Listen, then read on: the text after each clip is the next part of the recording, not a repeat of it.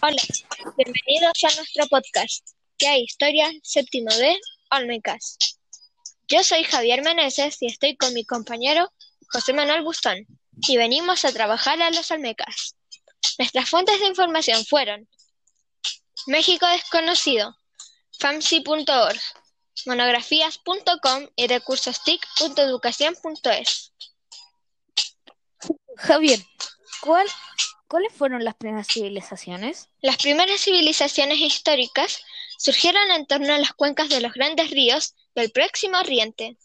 Fue en Egipto, a lo largo del río Nilo, y en Mesopotamia, a lo largo de las cuencas de los ríos Tigris y Éufrates, donde se desarrollaron las primeras civilizaciones consideradas históricas.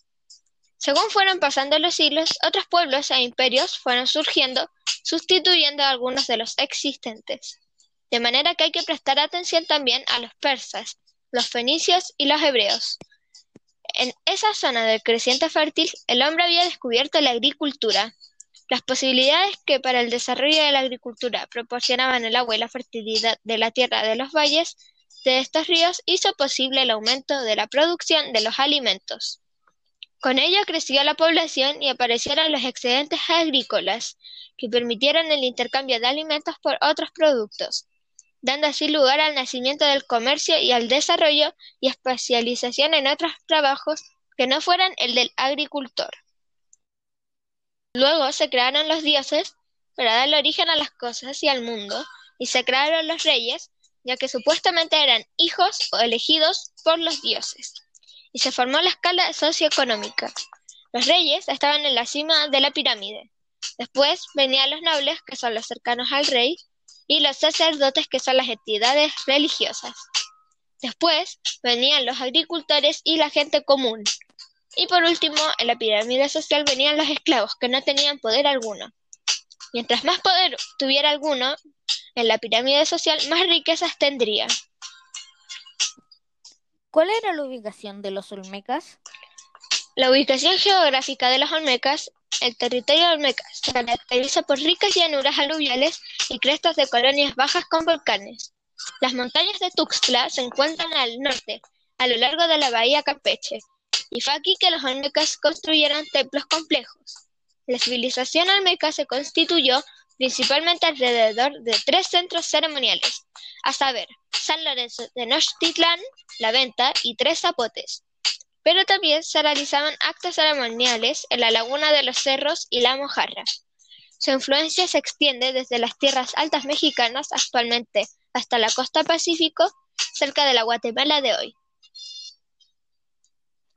Tres Zapotes es un sitio arqueológico de Mesoamérica situado en las tierras bajas del Golfo de México, en la llanura del río Papaloapan, ubicada en el municipio de Santiago Tuxtla, en Veracruz. San Lorenzo Tenochtitlán es la zona arqueológica de San Lorenzo. Se encuentra en el sureste del estado mexicano de Veracruz. En realidad, se trata de un complejo formado por tres sitios conocidos como San Lorenzo, Tenochtitlán y Portero Nuevo. Y La Venta es una zona arqueológica ubicada en el extremo noroeste del estado mexicano de Tabasco, en el municipio de Huimanguillo, a unos escasos 15 kilómetros de la costa del Golfo de México. Los arqueólogos dividieron el desarrollo de las civilizaciones mesoamericanas en tres grandes periodos de tiempo. El periodo preclásico o periodo formativo extendiéndose desde 1500 a.C. hasta el 300 después de Cristo, y este es el periodo donde habitaron los Olmecas. José Manuel, ¿Cómo era la organización política de los Olmecas? La organización política de los Olmecas era teocrática, es decir, todo giraba en torno a algún dios. ¿Y cómo se organizaban socialmente? La organización social de los Olmecas se organizaba por pequeñas comunidades, constituidas según el lugar donde se encontraran y sus actividades. Cada una de ellas contaba con un líder.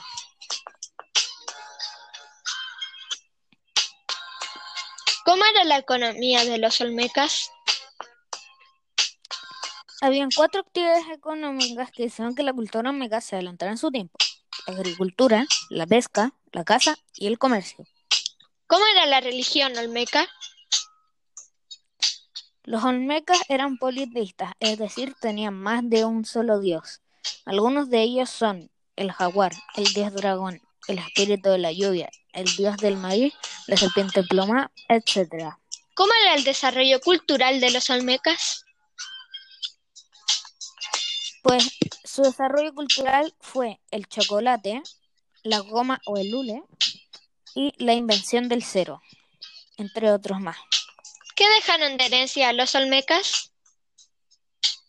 Dejaron los juegos de pelota, las epigrafías, las, las monumentales esculturas olmecas, rituales cultos y religiosos y el desarrollo del calendario. Un dato curioso es que en lengua nahuatl, olmeca significa gente del país de Lule. Y bueno, ese fue nuestro podcast sobre los olmecas. Muchas gracias por escucharnos. Son José Manuel Bustón y Javier Meneses.